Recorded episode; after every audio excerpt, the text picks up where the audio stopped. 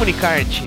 Seja bem-vindo a mais um podcast da Agência Cart. Esse programa novamente sobre empreendedorismo e nós vamos falar sobre os próximos 10 anos. Como nós, os participantes aqui do programa, enxergamos os próximos 10 anos, como que a economia vai estar, como que o Brasil vai estar, como o mundo vai estar daqui a 10 anos. E hoje nós trazemos dois convidados que são referências no mercado nessa área de empreendedorismo e também de futurismo, que é uma, uma ciência não tão conhecida no Brasil, que baseando-se em fatos atuais e no contexto das coisas hoje em dia, tenta se estimar o que pode acontecer nos próximos anos. E a, a nossa referência nisso é o Daniel Egger, ele é empreendedor e futurista de negócios. Seja bem-vindo, Daniel. Muito obrigado, Eduardo. Eu estou feliz de estar com teu, no teu programa e obrigado pelo convite. Então, o Daniel, ele é um futurista e não futurista como é, adivinhação nem nada de esotérico, mas sim como futurista, uma pessoa séria que estuda o presente e, e pretende é, tentar ajudar o país a, a enxergar o que precisa ser feito para que lá na frente a gente não caia em armadilhas que podem estar sendo criadas hoje em dia. Conosco aqui também João Gabriel Chebante, que é consultor de empresas para gestão de marca e estratégia. Como vai, Gabriel? Eu vou bem, e você, Eduardo? Seja bem-vindo ao nosso programa e obrigado por participar. Eu fico feliz pela escolha e, e espero que o papo seja bom, não só para nós três, mas principalmente para quem vai ouvir. Já agradeço desde já também o convite. Então vamos ao programa e espero que vocês é, aprendam e consigam também ter as suas expectativas tanto para 2014, o cenário no Brasil e mundo, como para os próximos anos. Então vamos lá. Bom, é, como a gente falou na introdução, o futurismo ele é uma técnica ou uma ciência onde você tenta aliar o planejamento estratégico com o modelo de negócio de empresas e o que acontece no mundo e fatos que acontecem isoladamente. Você tenta cruzar esses fatos e tentar criar um, um cenário para daqui 5 anos, 10 anos, 50 anos. Daniel, como você enxerga o Brasil e o mundo é, no ano que vem, em 2014? Bom, Eduardo, uh, essa pergunta é bem interessante porque nós falamos sobre um ano só. Nós vamos falar daqui em alguns dias até mais ou menos 12 meses. E o ano de 2014 é, vai ser um ano que ninguém sabe como será. Nós temos em 2014 alguns eventos que nós sabemos que vão, que vão acontecer. Nós sabemos as eleições que vão no segundo semestre. Nós sabemos que vai da Copa do Mundo ah, em junho, julho. E nós sabemos também que vai ter carnaval. Então, próximo ano terá três grandes períodos, mas no mesmo tempo não sabemos nada, porque nós não sabemos como o brasileiro, depois dessas manifestações, depois ele se colocou na, com a opinião livremente, abertamente, solicitando mudanças. Como ele vai, por exemplo, a votar. Nós não sabemos que ele vota se é tal crítico como ele se mostrou agora, solicitando as mudanças sociais, a de saúde, de transporte, tudo isso, ou se ele volta no sistema. Nós não sabemos como será esse período durante a Copa do Mundo. Sabemos não, não sobre quem é o que vai ganhar, graças a Deus, mas como será todos esses acontecimentos? Vão ter acontecendo o quê? Vai ter manifestações, vai ter mudanças. E sabendo nada disso, nós precisamos se perguntar o seguinte: as empresas estão preparadas para um ano só de tantas mudanças? Ou eles vão entrar em um stand-by, ou eles vão entrar que você consegue ver normalmente durante a período de crise, de incertezas, que eles vão não investir em inovação, que eles não vão se relacionar em formas novas no mercado, se eles não vão fazer um branding, um relacionamento diferente, mas sim seguem que eles sempre fizeram.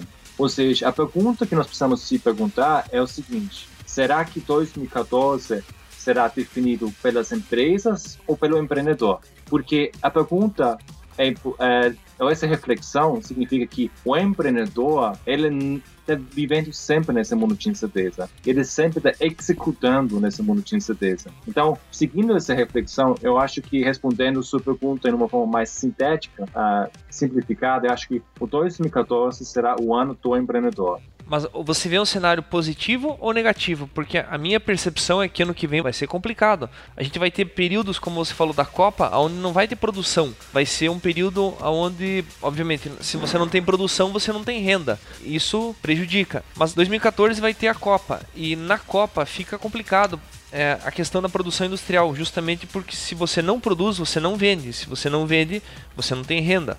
E como vai ter carnaval, como sempre tem, tem Copa, não houver investimentos em infraestrutura, então a gente sabe que vai ser um ano que vai ser complicado e além da questão mundial também de economia, agora os Estados Unidos voltaram, vão começar a tirar 10 bilhões de investimento por mês do que eles estavam colocando na economia. Isso vai fazer com que uma, uma boa quantidade de dólares que estavam sendo, sendo investidos no Brasil saiam daqui. Então isso torna todo o cenário de empreendedorismo um pouco mais difícil. Mas a pergunta é, na minha visão, o, o cenário ele é, um, é, mais pessimista no ano que vem do que foi em 2013, que já foi pior do que 2012. Na sua visão, é, ele vai ser um cenário otimista ou pessimista? E por quê? É como uh, eu acho que precisamos uh, refletir um pouquinho sobre positivo e negativo, tá? Uh, como futurista, eu vejo sempre o futuro neutro. Eu não consigo falar que isso vai ser positivo ou negativo. É, porque também se fala positivo, significa que eu quero projetar as minhas crenças, o meu desejo numa sociedade futura que terá outros desejos, outros valores o que eu acho que vai acontecer, uh, o que poderia acontecer, o que tem probabilidade de acontecer em 2014. Primeiramente, o empreendedor brasileiro, ele sempre sabia se virar. Eu acho que isso é um fato uh, bem claro no mercado. O empreendedor brasileiro, ele está como o empreendedorismo que todo mundo sabe, bem, bem uma, uma gestão, uma forma de trabalho bem jovem ainda no Brasil. Ele começou sim se disseminar cada vez mais forte, de um núcleo mais fechado para cada vez mais multinúcleos disseminados na sociedade. O que eu acho que em 2014 vai acontecer é que, uh, concordando contigo essa parte econômica que será complicada, mas uh, nós vamos entrar em algumas perspectivas e geradoras de valores novos, ou seja, nós vamos ver que empreendedores vão começar gerar novos negócios e novos, novas soluções para parte da sociedade, como idosos, como deficientes, como pessoas no sistema de saúde. Então, nós vamos começar a entrar em outros sistemas e não simplesmente um aplicativo uh, já mais ou menos uh, uh, estabelecido. Então, nós vamos começar a entrar em outros subsistemas. Se você olha os outros subsistemas, nós, em cada sistema, sempre, uma forma ou outra, especialmente quando se trabalha em rede, especialmente quando se trabalha com ah, um grupo de três ou quatro pessoas para puxar essas ideias, você encontra sim uma forma ou outra de financiamento. Eu acho que o sistema, talvez, o sistema oficial, esse sistema rígido, que ainda, infelizmente, está estabelecido e que Marjorie Kelly, que escreveu um livro chamado Owning Your Future, ela fala que nós estamos numa generative economy, significa que nós precisamos criar novos valores agora você acha que esses novos valores eles vão ter uma forma ou outra encontrar uma forma ou outra de investimento. A grande economia tradicional com os núcleos ou dependência de alguns órgãos de investimento públicos acho que eu concordo contigo. Essa não será a solução para 2014, mas eu creio fortemente que o uh, que empreendedorismo no próximo ano ele vai entrar em novas formas que até hoje no Brasil você não fala. Você não fala empreendedorismo para idoso, você não fala empreendedorismo para saúde, você não fala empreendedorismo para educação se fala muito mais o jovem empreendedor tecnológico, muito específico. Eu acho que isso vai começar a proliferar. Eu acho que isso vai, aí os sistemas vão surgir e identificar novas oportunidades econômicas para tornar isso um sucesso. Muito interessante. É, e você, João Gabriel, qual a sua visão para o ano que vem? Cara, eu. O Daniel quase tirou todas as minhas palavras. Eu fiquei meio sem argumento agora. Mas. Eu, bem por aí. Eu acho que 2014 é um ano muito importante para o empreendedor brasileiro. Eu acho que talvez, até levando a coisa para um aspecto maior, eu acho que é um ano muito estratégico para a história do Brasil. Nunca, vai, nunca aconteceu tanta coisa é, junta e ao mesmo tempo, né? A gente vai ter um evento. Os olhos do mundo a partir da virada do ano vão ser para o Brasil, né? Com Copa do Mundo, com o processo eleitoral, querendo ou não, o Brasil é uma das maiores democracias do planeta. Então, acho que vai ser um, um período de questionamento de muita coisa. Eu acho que é, com as, com, até com, eu acho eu vislumbro um processo eleitoral é, muito mais engajado e ao mesmo tempo duro em relação a eleições passadas. Acho que vai vir muita, muito questionamento, acho que vai ser um processo eleitoral como a gente ainda não viu desde que o Brasil retomou a democracia. E isso vai ter, vai ter impacto para todos. Eu acho que para o pequeno, para o médio empreendedor, ou para aquele que aspira construir uma, um negócio em 2014, Acho que é um ano de. Eu, eu, o cenário é, é incerto, mas eu acho que é nesse cenário de incertezas que talvez as grandes oportunidades se fazem presente.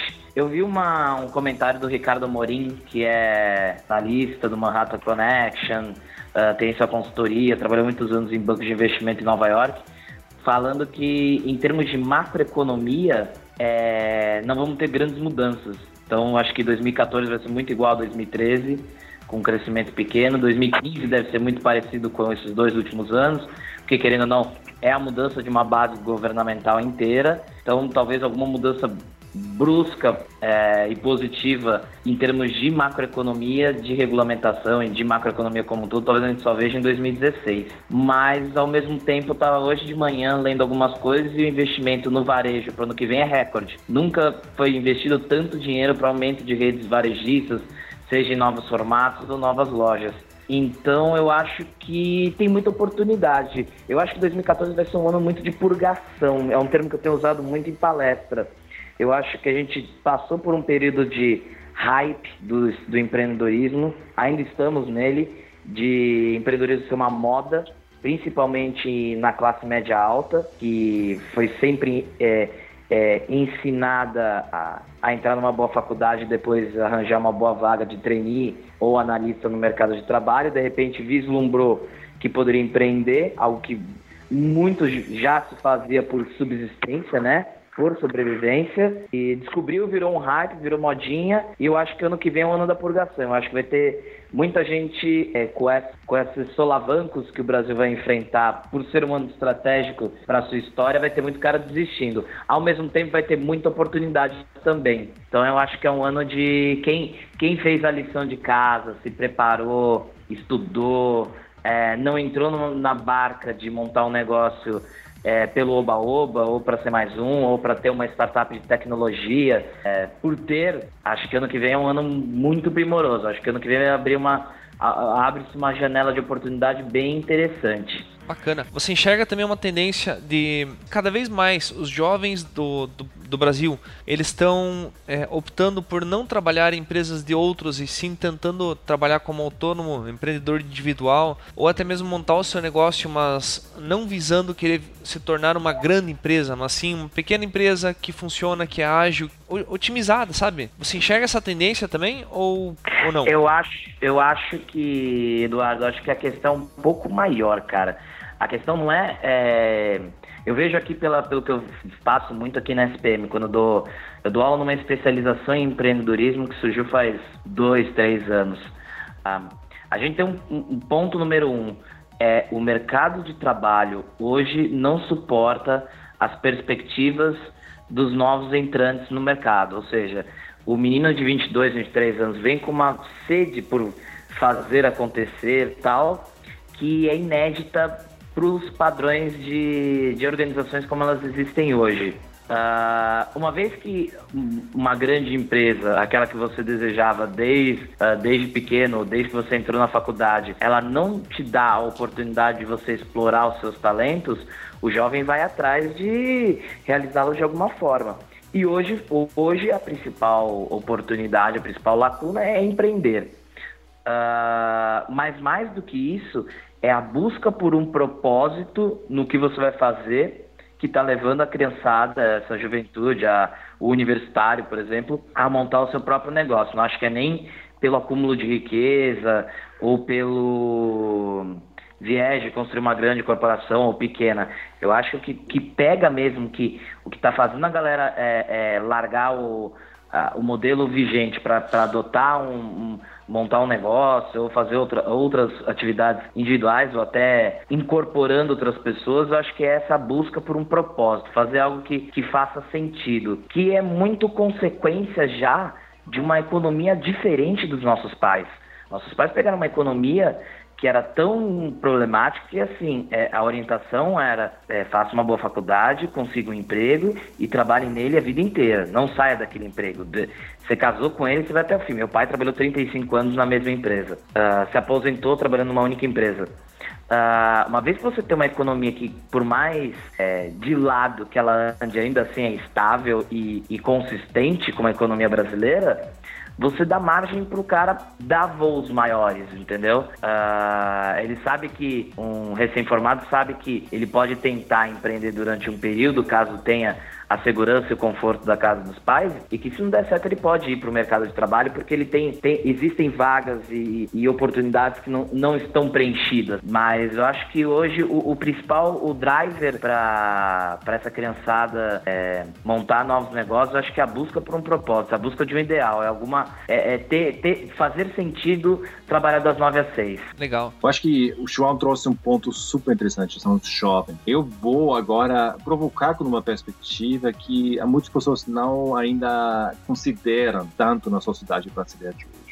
Um, quando eu uh, digo que hoje temos 20 milhões de brasileiros mais ou menos aposentados e deste 47% se declaram como ativos ainda, tá? E todos esses 20 milhões, só 70 mil têm interesse em retornar ao mercado de trabalho com carteira assinada. Ou seja, não só os jovens, não só os jovens não querem voltar mais numa estrutura de trabalho rígida, como ainda são as empresas representam, mas sim também os aposentados, e cada vez mais os aposentados sociais, assim, de 45 anos, eles mesmos, eles também não querem mais entrar no sistema rígido antigo, que, teoricamente, antigo aqui é um pouquinho irônico, né? Porque eles são, têm uma certa idade maior e a experiência maior ainda, e eles até criaram esse sistema. Então, o ponto interessante é que essa parte da sociedade que é declarado ainda como sociedade funcional eficiente que grandes, grandes maiores empresas representam,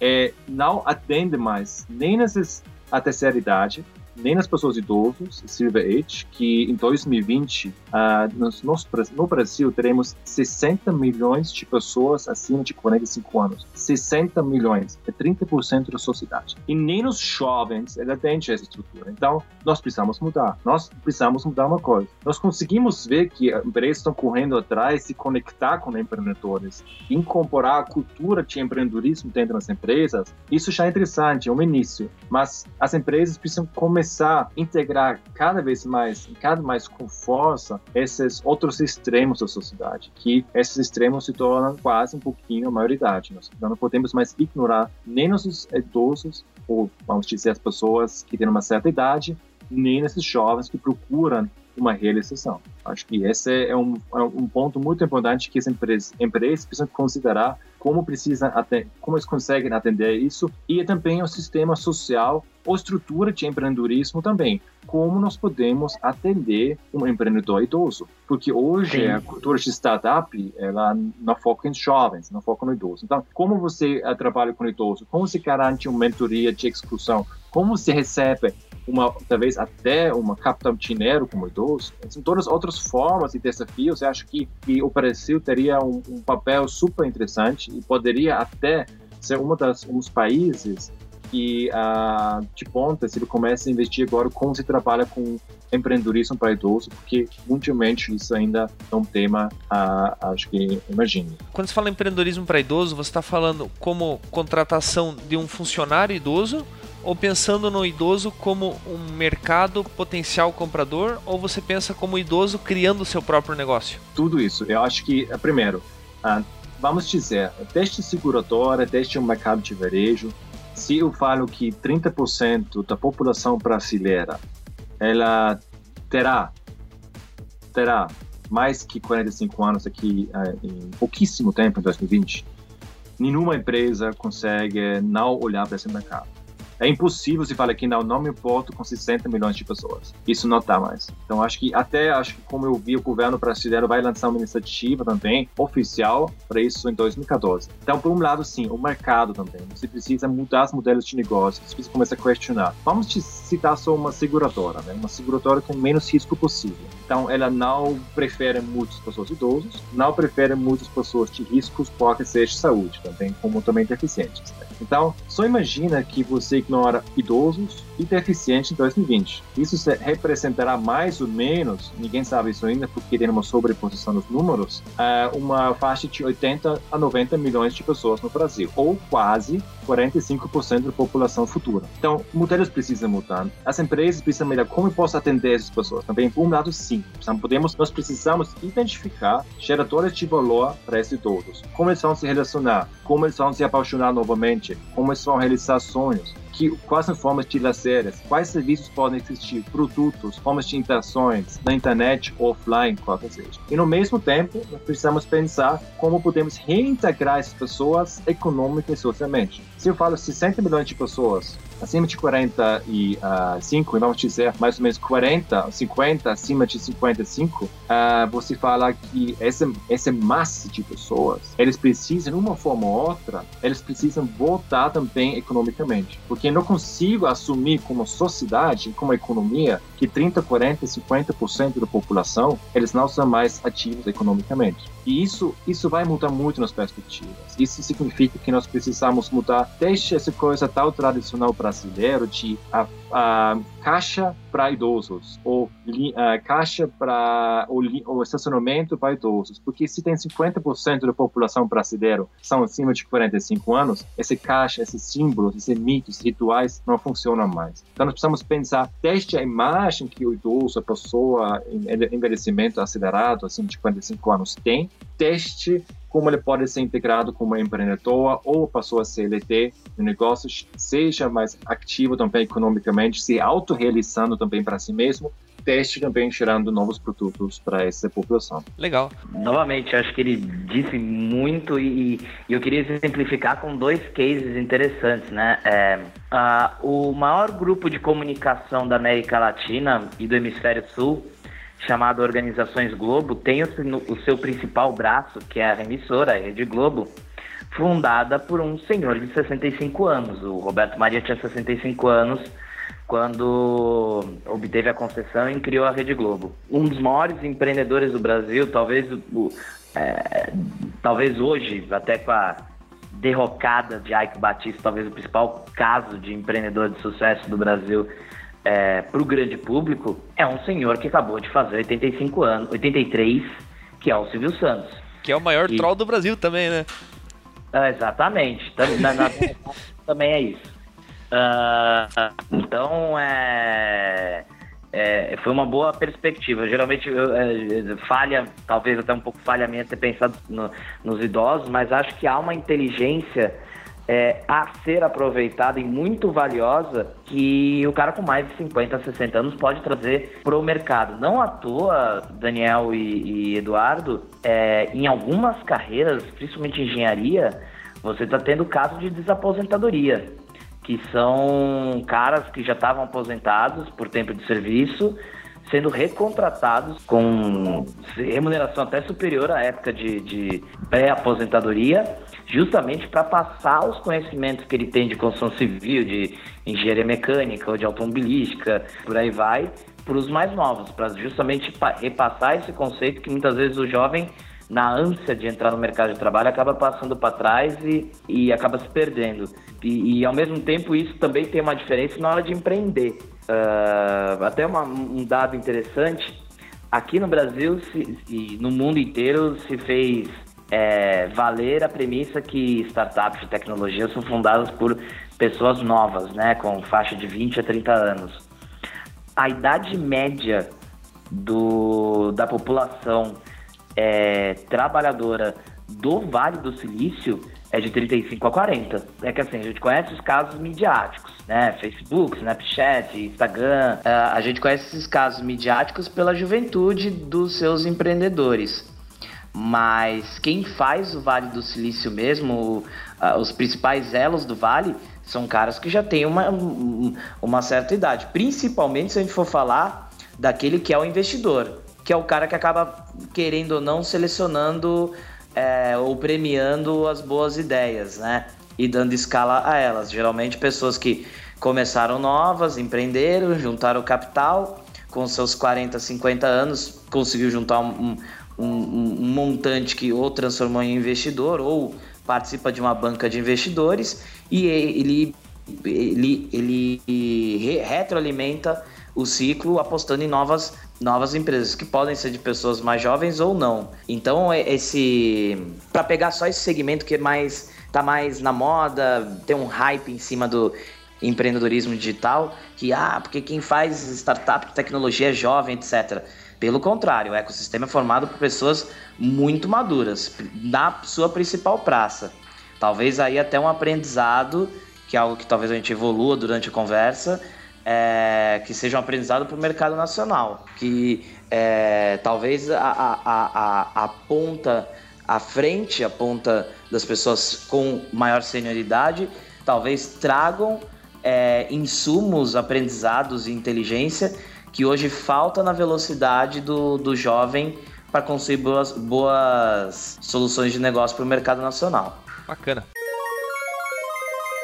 É, a gente sabe então que essa tendência de começar serviços e focar né, nas pessoas mais idosas, tanto para trazê-las de volta para o mercado de trabalho, tanto quanto para oferecer serviços que agreguem a elas, é uma, uma das tendências que podem começar nesse ano agora.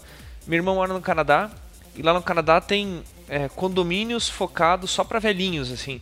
Então, os velhinhos eles pagam o condomínio, é como se fosse um asilo, mas em condomínio, porque daí eles conseguem fazer atividades só para focado para terceira idade. Tem o pessoal da ginástica, tem os amigos, rola, rola novos casais lá.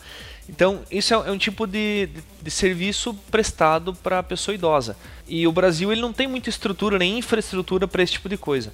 É, você acha, migrando um pouco a pergunta, que toda, todas essas mudanças feitas para a Copa, como deveria ter sido feito infraestrutura, não foram feitas todas as que, as que seriam necessárias, mas algumas foram feitas.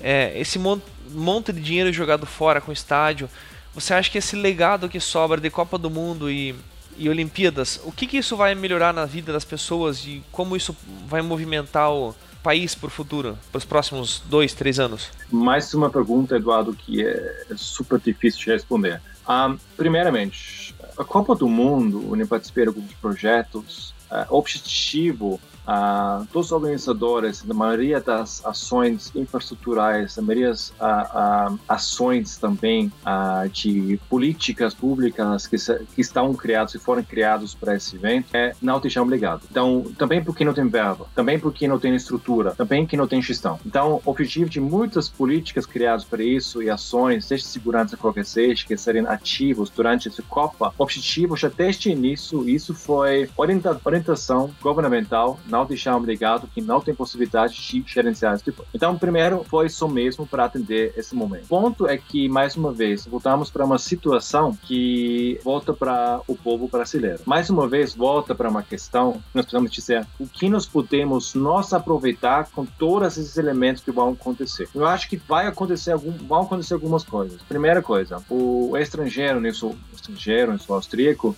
ah, mas estou aqui já há 10 anos, né? Eu, tenho, sou casado com brasileira, minha filha é quase brasileira. Então, você consegue começar que os estrangeiros, eles precisam compreender o que é Brasil, como funciona esse Brasil mesmo. Porque eu acho que isso é um ponto muito importante. No mesmo tempo, eu acho que na parte de estrangeiros, eles precisam compreender as forças que o Brasil tem. E isso, acho que, eu acho que essa agora, e também nas mídias internacionais, você começa agora já, depois esse, agora a, a, definição das chaves, agora é todo mundo olhando para o Brasil. Todo mundo começa agora, a, a mídia internacional, investigar as cidades principais. O que acontece, acontece né? como funciona essa, é, essa cidade, né? o que é característico, quais características. As pessoas não tinham conhecimento até agora. Então, eu acho que isso vai ser uma coisa positiva ligado, mas isso não, não é governamental planejado. Acho que uma coisa que é parte de ah, parte mundial, interesse mundial. Para o povo brasileiro, ah, tem mais outros pontos. Eu acho que, primeiro, eu acho que o, o nós vamos ah, ter aqui no Brasil um, uma perspectiva super interessante também para nós compreender melhor o que, como nós podemos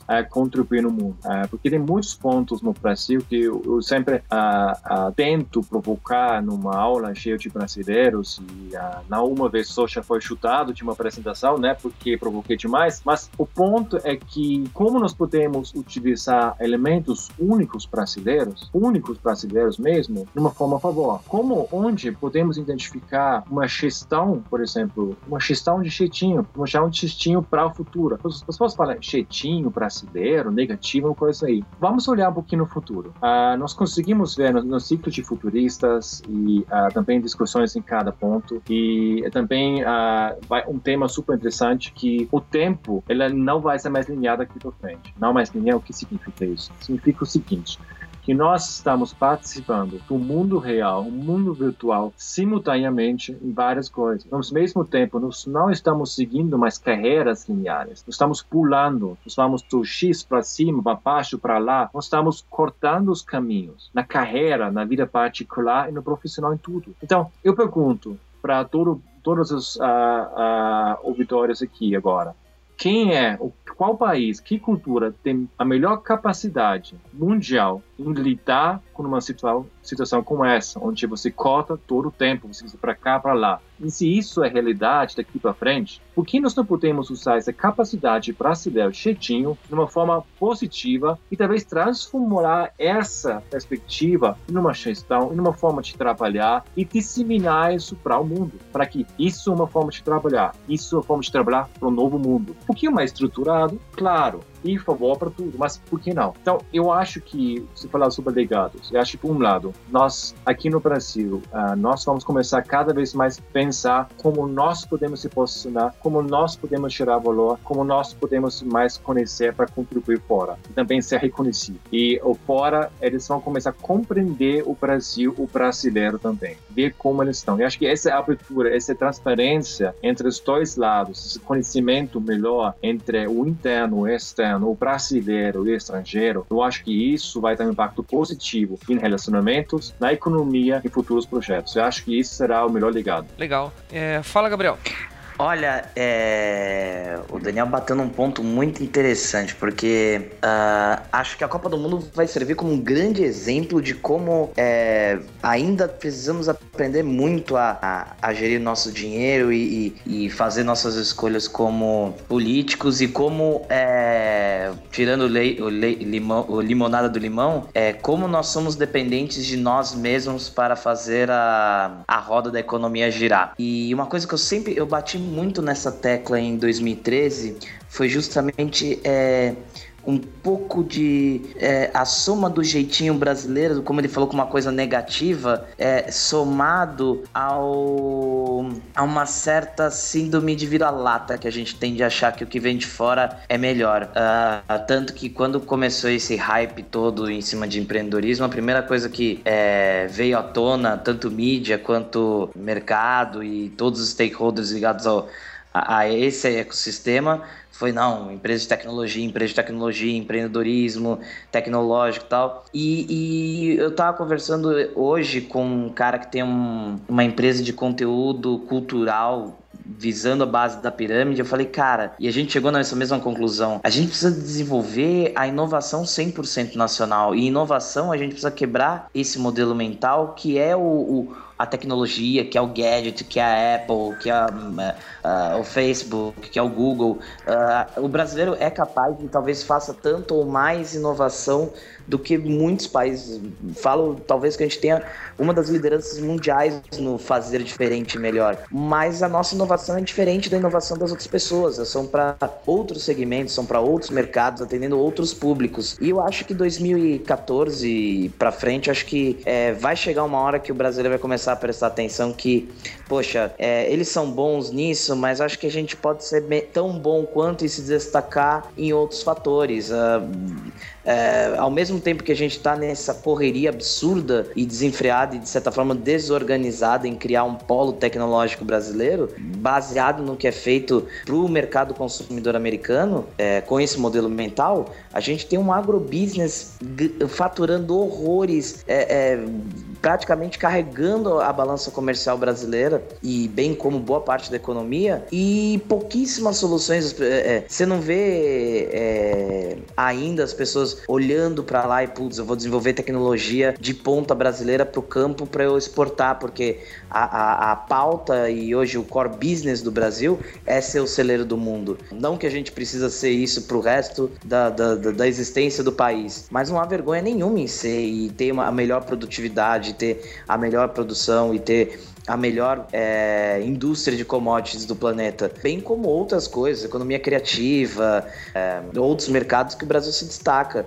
Eu acho que, que tinha um brasileiro que o Daniel falou vai cair como uma luva na hora que o grande público, seja ele o jovem, o cara de meia idade ou a pessoa mais sênior, parar, olhar para o próprio umbigo e falar: poxa, aqui nesse país tem muita coisa a ser feita, muita solução brasileira pro brasileiro, e depois a gente pensa é, em exportar ou onde há viabilidade dessa solução made in Brasil é, ser aplicada. Ao invés de a gente, putz, ó, o cara lá em São Francisco está fazendo um negócio sensacional, a gente tem que trazer para cá. Mas eu acho que é, é, é, é, ao mesmo tempo que a gente está criticando aqui, também é uma curva de aprendizado. Aprender um pouco, ver como é que o outro faz, é, replicar aqui, quebrar a cara, até o momento que a gente vai começar a enxergar, a grande maioria, que existem grandes questões nacionais a serem convertidas em bons negócios e que não precisa copiar o que está sendo lá fora. A gente faz bem feito aqui e com o nosso jeito característico de negócio. Mas, Gabriel, é, o que, que de fato impede essa inovação no Brasil? É porque o, o governo não incentiva? É porque falta dinheiro? Ou porque as pessoas são preguiçosas e simplesmente não querem pesquisar? Nossa. Não, cara, eu acho que assim, é, falta um pouco de tudo, cara. Uh, novamente, é, o brasileiro e isso é histórico.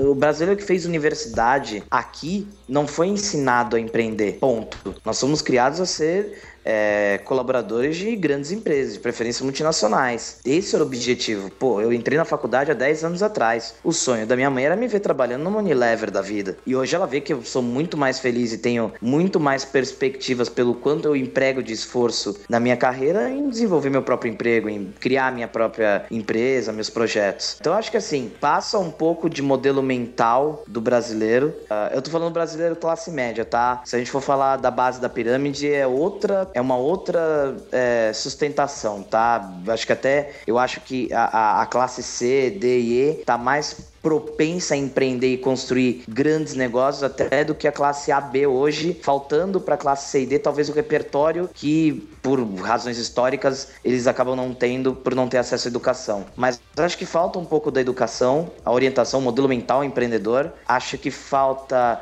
óbvio, apoio governamental né? Eu estava vendo hoje, é, fazendo uma pesquisa para um cliente meu, que para você abrir uma empresa no Brasil você leva 112 dias. Para você abrir uma empresa no Canadá você leva 72 horas. Parece brincadeira, ah, pô, mas aí não é parâmetro sim para você dizer se você tem uma boa solução, se você tem um ambiente propício ao fomento de novos negócios ou não. Falta um pouco de maturidade para outros stakeholders da cadeia. Então, a academia, uh, o investidor, o investidor aqui no Brasil, ele ainda tem a mentalidade de mercado de ações. Ele aplica dinheiro numa, numa solução esperando o retorno em 12, 13, 14 meses e como se tivesse aplicado em ações da Petrobras. E empreender não é nesse formato, né? Entidades de fomento, talvez compreender melhor o, o, momento do empreendedorismo nacional. Então, eu acho que é maturação, Eduardo. Eu acho que é, eu diria que é um pouco de educação com burocracia regulatória. Eu acho que são os dois gargalos para quem quer empreender. Eu não falo de preguiça, não. Acho que o brasileiro, pelo contrário, o brasileiro tem uma vontade é, muito acima da média mundial em querer fazer acontecer. Uh, acho que são entraves por causa da educação e da burocracia característica do nosso país que as coisas acabam não dando certo. Joia no, a gente falou sobre que esse programa é sobre como a gente enxerga é, o, o, Brasil e o mundo para frente, não só é, as coisas legais, mas também as coisas ruins. E o Daniel, como futurista, o que, que você enxerga o Brasil e o mundo? Como vai estar o Brasil e o mundo daqui a cinco anos? Vai estar tá melhor? Vai estar tá pior? Você acha que essas é, revoltas que o pessoal teve de ir na rua e fazer essas revoluções você acha que de fato vai ter um, uma resposta disso nas urnas ou o pessoal vai continuar votando só como revolta, votar em tiririca, gente que não sabe nem o que está fazendo, só como meio de tentar protestar? Como você vê essa, o cenário para o futuro no Brasil? É, como eu disse, primeiro, eu vou dar uma olhada mais neutro. E, segundo, uh, eu não posso falar sobre, por exemplo, uh, votações, coisas aqui, porque não sou brasileiro. Eu acho que o, o brasileiro, ele vai saber em quem ele vota. E eu, como o João falou, eu acho que uh, tudo é um ciclo que estamos prosseguindo aqui e uh, cada vez mais estamos testando, experimentando uh, como seria mesmo esse elemento que nós queremos uh, como também como representantes eleitos uh, aqui no governo brasileiro. Mas vamos dizer a parte de, a parte de uh, daqui em cinco anos.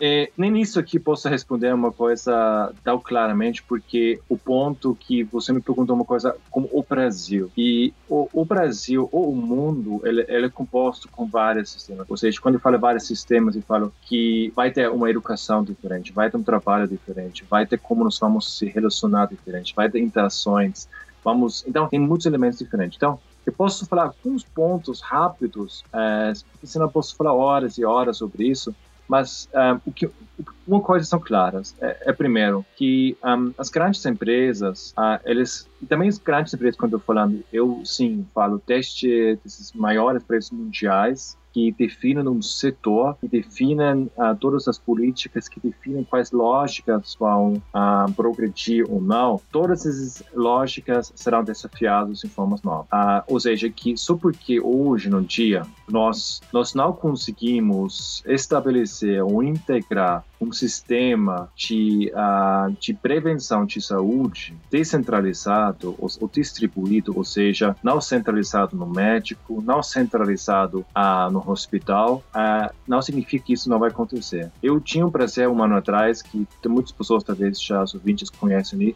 ouviram falar isso, o Scanatu. Eu vou receber meus Scanatu daqui em dois meses. O Scanatu é um aparelho simples, é tão pequeno como, como um, um disco uh, ou um flop de 3,5 polegadas, talvez ninguém me lembra disso mais, mas Sim, uh, e você coloca esse, esse aparelho na sua testa e você consegue medir a pressão, você consegue fazer uma curva uh, uh, de um, cardíaca completa, você pode medir a oxidação de sangue, você mede temperatura, você pode tudo isso. Depois, o segundo aparelho, ele vai começar a analisar a saliva, então você vai também outro vai analisar a, a parte de uh, formas diferentes também da urina. Então, com esses três aparelhos pequenos, que serão baratos e começam a ser massificados, por exemplo, uh, você vai criar, como, por exemplo, já iniciou em Rio de Janeiro, junto com New City Foundation, junto com a, a, a Faculdade de Rio, a, desculpa, a Universidade do Rio,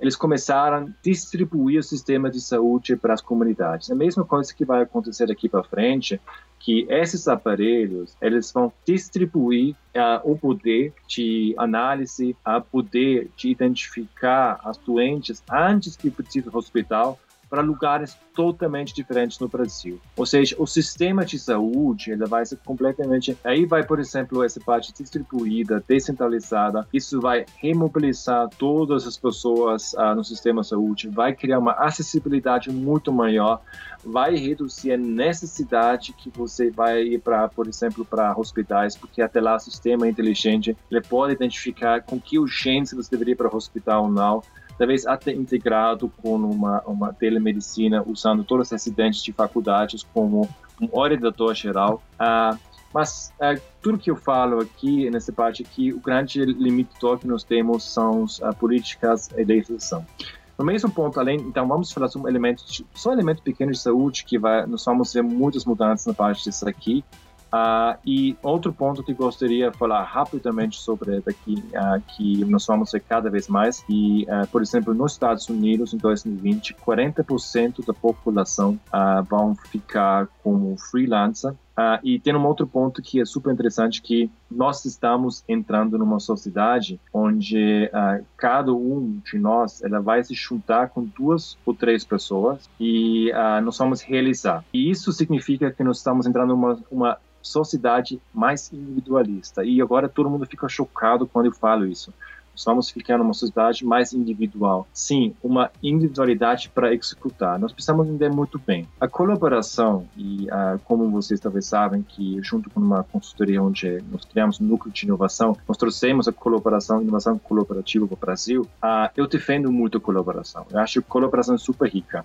Mas tem momentos e momentos. Temos é, um momento onde precisamos se inspirar onde precisamos discutir e ouvir, aí a colaboração é muito boa. Mas quando precisamos criar novas ideias, quando especificamente, e aí é empreendedorismo e as pessoas e agentes de mudança significa implementar, aí precisamos cooperação. Nós não podemos implementar colaborativamente, porque cada um tem perspectivas diferentes, cada um tem objetivos diferentes diferentes. Ou seja, nós estamos indo para uma sociedade, eu creio que isso vai ser para o Brasil, como se perguntou, um grande desafio, né? O brasileiro colaborativo. E agora, para cada vez mais executar, nós precisamos ver como nós podemos criar uma, uma estrutura cooperativa, que são uma estrutura mais de empreendedor, para executar mais as ideias que nós temos. Porque, sim, o brasileiro é criativo, mas sem execução de qualidade, a criatividade não pode ser uh, implementada, não pode ser reconhecido e pós-partido. Então, o ponto importante é que, por um lado, sim, nós vamos se tornar mais individualista, significa na execução, nós vamos se cooperando para executar, nós vamos a colaboração para captar as ideias, nós precisamos juntar as duas perspectivas e isso vai acontecer.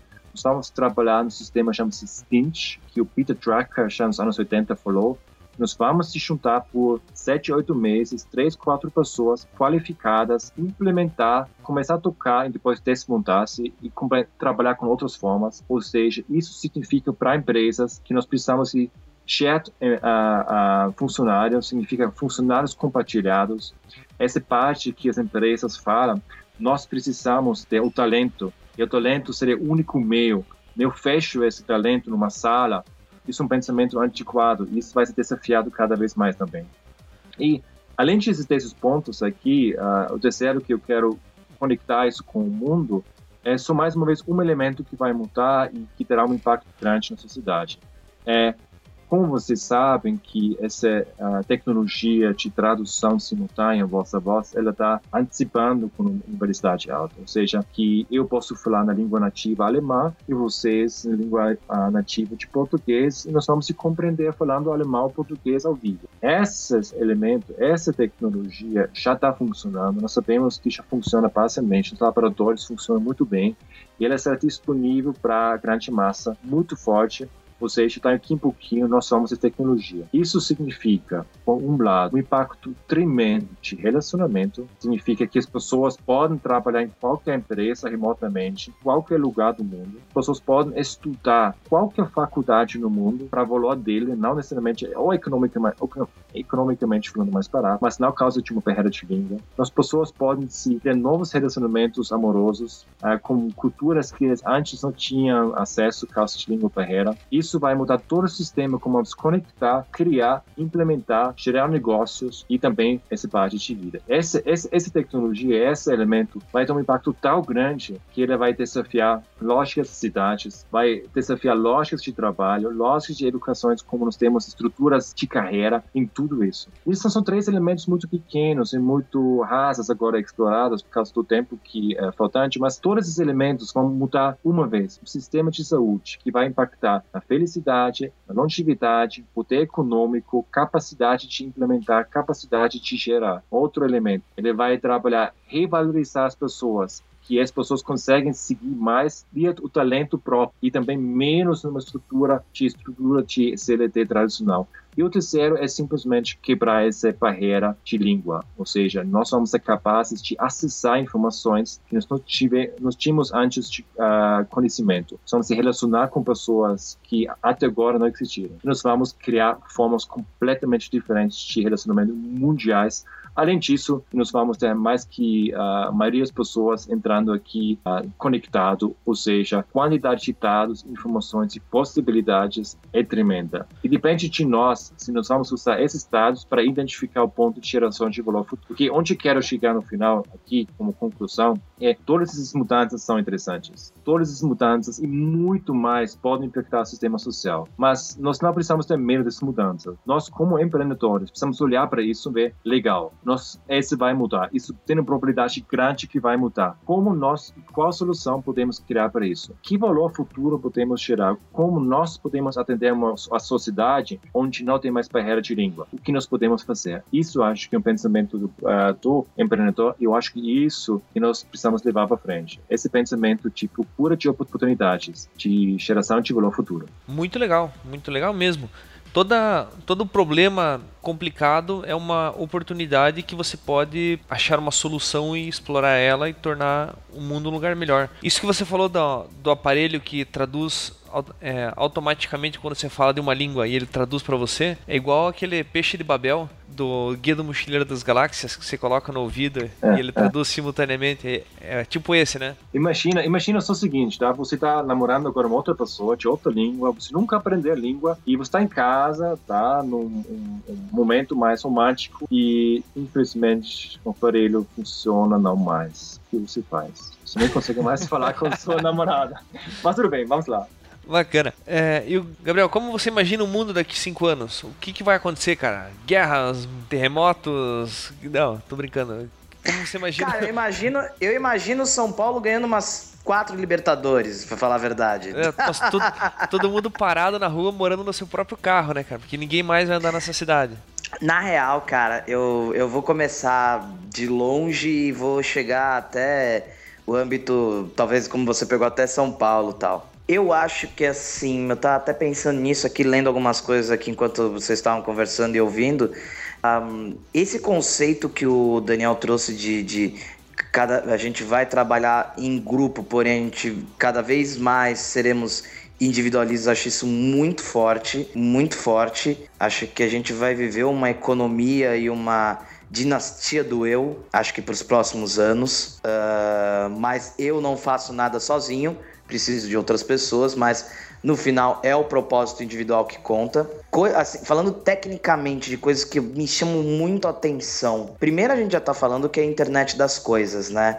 Como até o próprio Daniel falou, acho que hum, rapidamente nós vamos chegar num patamar em que dificilmente nós não teremos é, instrumentos das, das nossas vidas não integrados em rede. Eu estou falando de uma geladeira que me avisa que falta refrigerante, uh, de um carro que automaticamente já toma, toma ou sugere a melhor rota de trânsito, já me avisa onde tem acidente e joga tudo isso via realidade aumentada no para-brisa, ou um óculos como o Google Glass que muda completamente a visão que você tem do mundo, né? Porque você começa a ter a visão atrelada a informações, a tecnologias que vão literalmente pulando nos seus olhos. Uh, então acho que tecnologia das coisas vai ser uma coisa que deve reinventar muita coisa que a gente está vendo hoje. E outra que me fascina muito é a, é a, impressão 3D, que é a comoditização da indústria, né?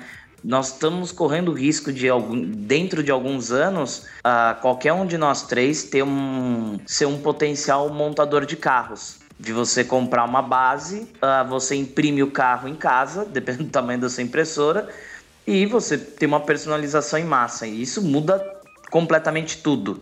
Eu tava até pensando nesse cenário dias atrás. Falei, nossa, a impressão 3D, dependendo de onde pode chegar, ela acaba com os ATMs, né? Com os caixas eletrônicos. Você corrige poder imprimir o, o dinheiro que você precisa em casa, caso você precise de dinheiro. Dando só esses exemplos.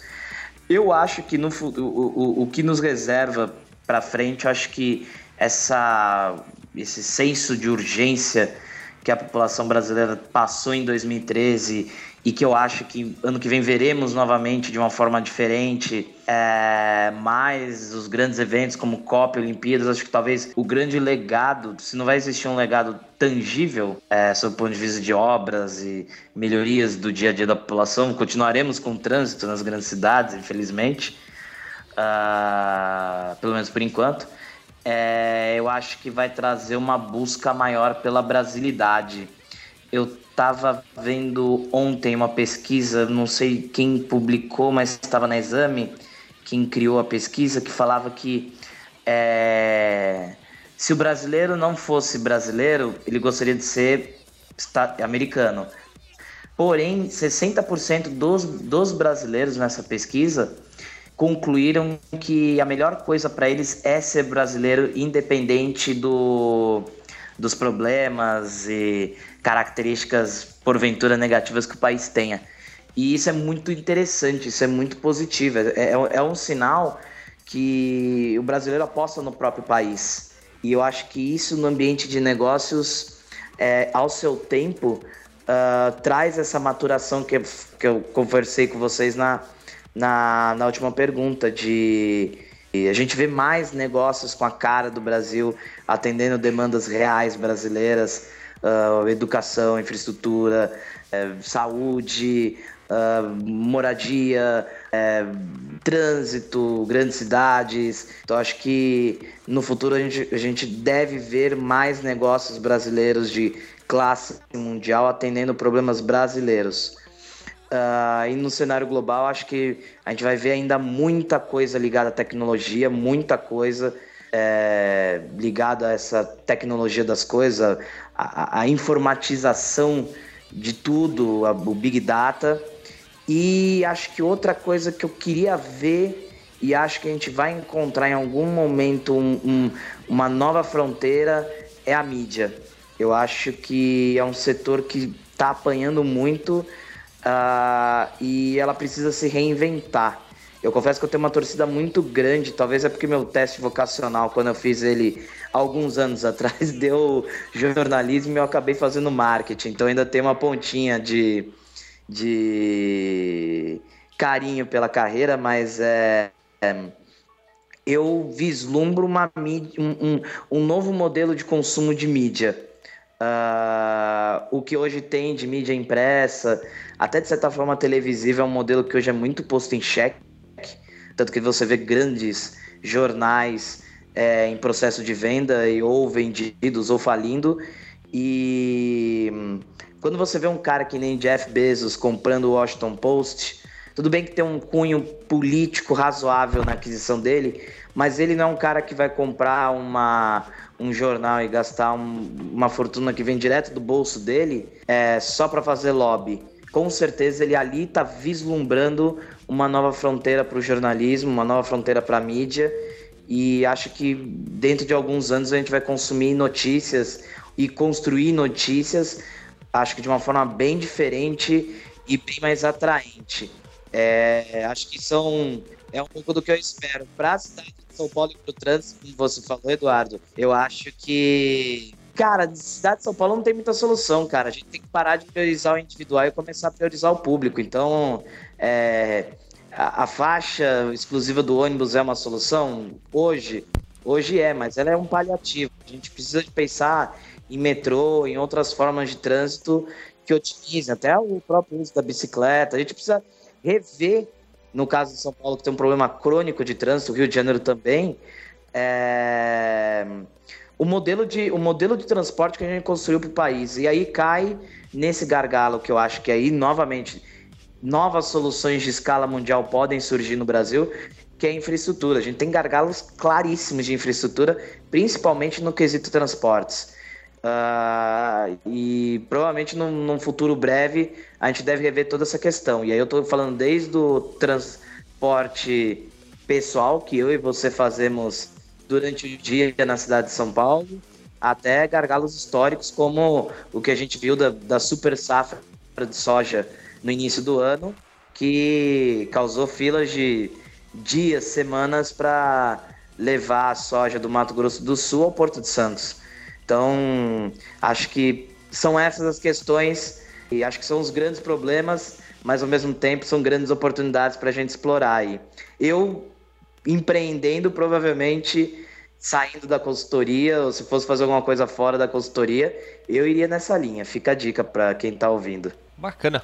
Sabe que eu gostaria de ver nas, em todos esses empreendedores brasileiros, nas páginas? O quê?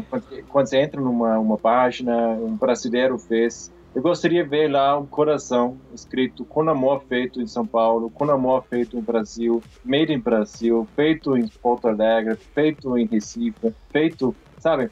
Começar a colocar, disseminar essa parte aqui, acho que é mais forte. Acho que você consegue ver isso muito, infelizmente, só lá nos Estados Unidos, onde é escrito feito com amor nos Estados Unidos, feito com amor em Nova York, made in, em qualquer lugar. Mas, o Daniel, um patriotismo Daniel, maior, é isso? Fala, João. Não, é, é, é, você acha aí, porque assim, eu, eu pessoalmente eu acho que com essa coisa de Copa do Mundo, Olimpíada tal, eu acho que a gente tem uma janela de oportunidade e somado a, a essas manifestações, não sei, aí você tem mais é, gabarito e repertório para poder me responder isso. Mas a minha impressão é que eu acho que a gente está no início de uma virada bem início, tá? Eu tô falando página 1, é, de uma virada para a gente ver um pouco disso. Eu acho que o brasileiro, durante muito tempo, teve essa, essa síndrome de vira-lata, de que o que vem de fora é sempre melhor, a grama do vizinho é sempre mais verde, né? Uh, e o que vem de fora é sempre melhor do que o que é daqui. Mas talvez com, esse, com a soma de manifestações e essa é, senso de urgência da população por melhores condições, somado a esses grandes eventos que, querendo ou não, jogam o, nacionalismo para um patamar acima, talvez seja um ou uma oportunidade ou talvez até um, um ponto de inflexão. Você acha isso ou você acha que não, não, não é exatamente assim, que talvez as coisas seja só momentâneo mesmo, pelo, pelo calor, o clamor do evento e depois as coisas meio que retornam ao patamar anterior? Isso não consigo te responder. Eu acho que isso o brasileiro vai decidir. Isso eu acho que já começa em elementos pequenos. Eu acho que essa parte de uh, mostrar esse orgulho, eu acho que é, ou na rua ou nas interações, acho que ela precisa ser visível, entendeu? E eu só falei isso tá, desse, desse coração que uh, Made in São Paulo, porque nós analisamos, sabe, essas, umas empresas alfas e betas, e lá olhamos esses pontos, sabe? Olhamos coisas simples como está escrito Made in, uma pessoa mostra uhum. claro, abertamente orgulho. Tá, por exemplo, outra coisa para empreendedor, é possível te baixar o press kit na página? Sabe, coisas tão simples às vezes faltam. Press kit para divulgar, para mídias sabem, para investidor sabem. Orgulho que foi feito lá não sei onde, sabe? Eu acho que esse ponto é interessante, mas é esse, se isso vai, quanto vai uh, permear e, e, vai ficar presente, eu acho que isso, o brasileiro, você se define. Eu acho que eu não tenho nem uh, conhecimento, nem opinião sobre esse assunto. Até essa é discussão porque... aqui final podemos tirar, uh, sem problema, Eduardo, tá bom? É, porque eu confesso que, assim, eu, eu fiquei surpreso com o que eu vi esse ano de manifestação nas ruas. Eu, apesar de ter muito oba-oba e, e, só a questão manifestações daria um, um excelente comunicarte sozinho, mas eu me surpreendi com o grau de nacionalismo brasileiro é, que veio à tona agora no meio do ano. Eu confesso que eu, eu, eu achava que eu, eu não veria isso de novo tão cedo no país. Né? Eu, eu lembro que eu era bem pequenininho, tinha 8, 9 anos, mais ou menos a idade do Eduardo também, quando a gente viu os caras pintados na rua para derrubar o Collor. Não sei, Eduardo, talvez você possa até também exemplificar. Eu acho que a gente passou por um processo de acomodação. A minha impressão é que assim, a gente via as coisas acontecendo e o e o pessoal meio que tipo, ah, beleza, isso aqui ou é um pouquinho de Brasília. É... E esse ano a galera resolveu tirar o traseiro da, da cadeira e foi pra rua, ainda de forma desordenada, sem ter uma agenda clara. Muitos ainda pelo mais pelo oba-oba do que pelo por, por, por resoluções práticas e por um Brasil melhor mas achei que foi a gênese de algo assim. É, é como um vaso, né? O vaso ele quebra, é, você pode até ele remontar, mas a cicatriz está ali. Eu acho que ali foi jogada semente para algo que a gente pode ver lá na frente, que aí sim traz uma correlação grande com o que você está falando, de, desse amor ao Brasil, esse clamor ao país que, que o brasileiro tem, mas não manifesta. E acho que pelo contrário, acho que soluções made in Brasil, feitas em Porto Alegre, em São Paulo, Recife ou Rio, uh, não são mal vistas pelo mercado nacional e, e internacional. Pelo contrário, uh, haja visto algum uh, para pegar um, um case somente de como o Brasil é, é simpático e um país extremamente atraente sob o ponto de vista de marketing para negócios é a sandália Havaianas, né? que aqui no Brasil custa 15, 20 reais e lá fora é vendido na Galeria Lafayette por 50 euros, 70 euros. Uh, e quando a pessoa está comprando uma Havaianas, na prática ela não está comprando um, um, pedaço de borracha, né? Ela está comprando um pedaço de Brasil.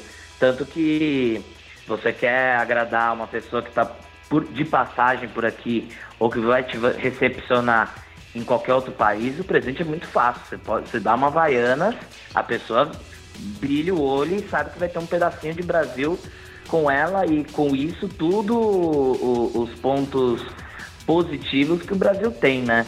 De alegria, de jovialidade, de espírito jovem, né? Independente da população estar envelhecendo, o espírito jovem, de do jeitinho sobre o seu aspecto positivo. Um, eu confesso que eu me surpreendi. Se for me falar o que, que eu me surpreendi esse ano, eu me surpreendi com o país. Eu acho que. É, acho que a gente tem um ponto. Eu, eu acredito e vou apostar nessa. num ponto de. Eu acho que a gente tá para ver um ponto de inflexão sobre o que o brasileiro acha do seu próprio país. E isso vai ser fundamental para construir o Brasil dos gargalos de infraestrutura, saúde, habitação, educação, burocracia, política tal que a gente tem hoje aí para resolver. Verdade. Vocês acham então que o Brasil tem solução? Eu, na minha opinião, começo a duvidar disso, que a longo prazo o pessoal acaba se acomodando, protesta, mas ninguém assume a frente e quando assume acaba desmotivando e depois desiste. Mas, Eduardo, eu acho que é um, é um momento, assim, o que a gente viu, é, eu concordo com o que você está pensando, mas a gente viu só a primeira, a primeira rodada. Esse campeonato tem muito mais rodada pela frente. E talvez é, o Brasil que a gente está imaginando e falando aqui hoje, talvez uh, Daniel Egger não veja, Eduardo Gaspareto não veja e João Gabriel Chebante também não vão ver. Mas pode ter sido o início de alguma coisa que lá na frente vai trazer alguma coisa melhor. O Brasil tem solução, claro que tem. Talvez não seja uma solução que saia nos próximos 4 anos, 6, 8, 10 ou 20. Mas tem solução. Eu acho que o Brasil tem algumas amarras mais burocráticas do que qualquer coisa e outra. É um país com espírito jovem, um país que, que, que quer fazer a coisa acontecer e isso é muito importante. Isso, aliás, isso é o principal, né? Frente a um mundo e algumas sociedades que estão em compasso de espera já há algumas décadas. Então, esse espírito jovem, essa jovialidade que o brasileiro tem, somado a algum senso de urgência, acho que pode fazer muita coisa bacana ainda. Legal. Bom, pessoal, esse foi o nosso programa. A gente espera que vocês tenham gostado, que tenham aprendido alguma coisa, que possam tirar alguma lição de o que fazer, oportunidades para os próximos anos e principalmente poder se preparar para o que está para vir. É, meu nome é Eduardo Gaspareto, sou o fundador da agência Cart, gente trabalha com SEO, social media, criação de conteúdo, também Google AdWords. Você nos encontra no site cart.com.br com a letra C, Cart. E o podcast também vai estar disponível lá. Você pode também encontrar o podcast, este podcast, Comunicarte, dentro da iTunes Store. Basta procurar Comunicarte, deixe o seu review com cinco estrelinhas, isso ajuda a gente a encontrar e, e, a, e promover para que mais pessoas ouçam o podcast também. Obrigado a vocês. Deixe seu comentário aqui no site ou até lá na iTunes Store. E eu vou passar a palavra agora pro João João Gabriel Chevante, que faça o seu jabá e deixe seus contatos para que as pessoas possam seguir você e ver os seus artigos ou até ler o seu livro que você está escrevendo? Ah, pô, o momento do jabá é super importante, né, cara? Afinal de contas, saco parado, não, não, saco vazio não para em pé. É... Pô, agradecer a presença de todos, a quem está ouvindo uh, e ao Daniel e o, e o Eduardo pela, pela presença e convite. Fico, fico feliz de poder levar um pouco do que eu vejo e acredito do, desse mundo fascinante que é o mundo do do it for yourself, do faça você mesmo.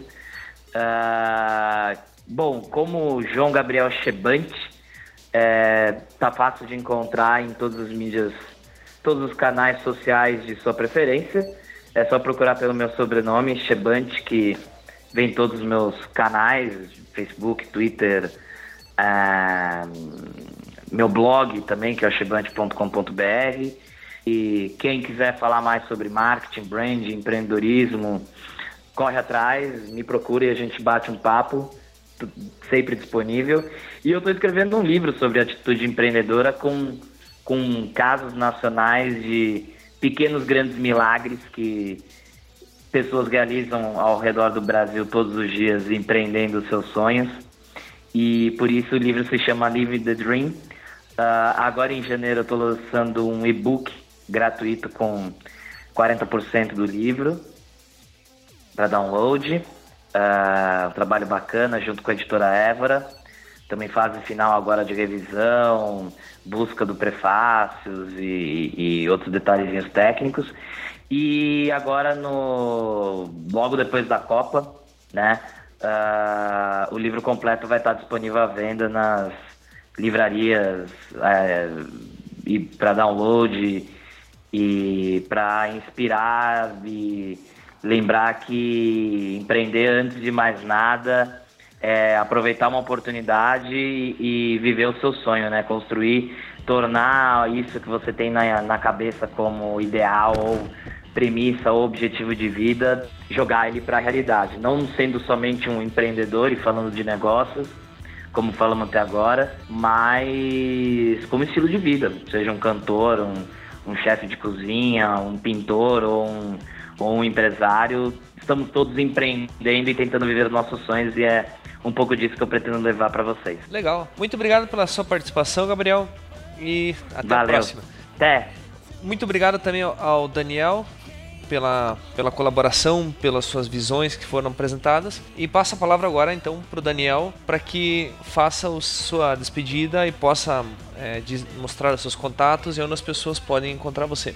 Um, obrigado, uh, primeiramente, uh, para todos os ouvintes uh, e pelo convite, claramente. Foi um papo super interessante aqui com vocês, Eduardo e João. E um, eu gostaria de convidar todo mundo uh, que chegou até esse final para participar desses encontros gratuitos, digamos de conversa sobre o futuro. Vocês podem encontrar isso no Meetup barra futuro.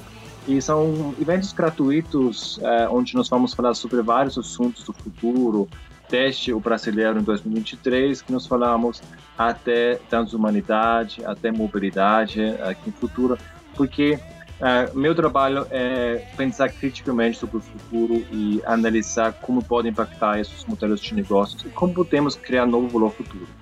Então, uh, tem várias iniciativas, podem procurar meu nome, é Daniel Ega, uh, E-G-G-I-R, R de rato, né? E vocês vão encontrar me na internet. E também, uh, como o João, também estou escrevendo um livro que será publicado no Campus SV em 2014.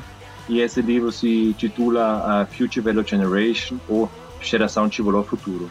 Será para público, para todo mundo que está interessado, como eu posso conectar, como, se, como nós podemos conectar a parte de futurismo, estratégia e inovação no processo uh, crítico, aberto, que tem um impacto no negócio. E também nesse livro temos uh, 10 e 15 pessoas que escrevem junto, são pessoas do mundo inteiro especialistas de robótica, especialistas sobre sexualidade, que também vão compartilhar as perspectivas, como poderá ser o mundo, o que poderia mudar. E toda essa integração nós vamos levar no livro para refletir, para estimular as pessoas que sim, por um lado, é possível trabalhar com o futuro e tornar ele prático para negócio e para empreendedorismo. Muito obrigado mais uma vez pelo convite. Legal. Obrigado então aos dois pela participação e obrigado. esperamos que vocês tenham gostado e até Valeu. ano que vem. Um abraço. Um abraço. Beleza.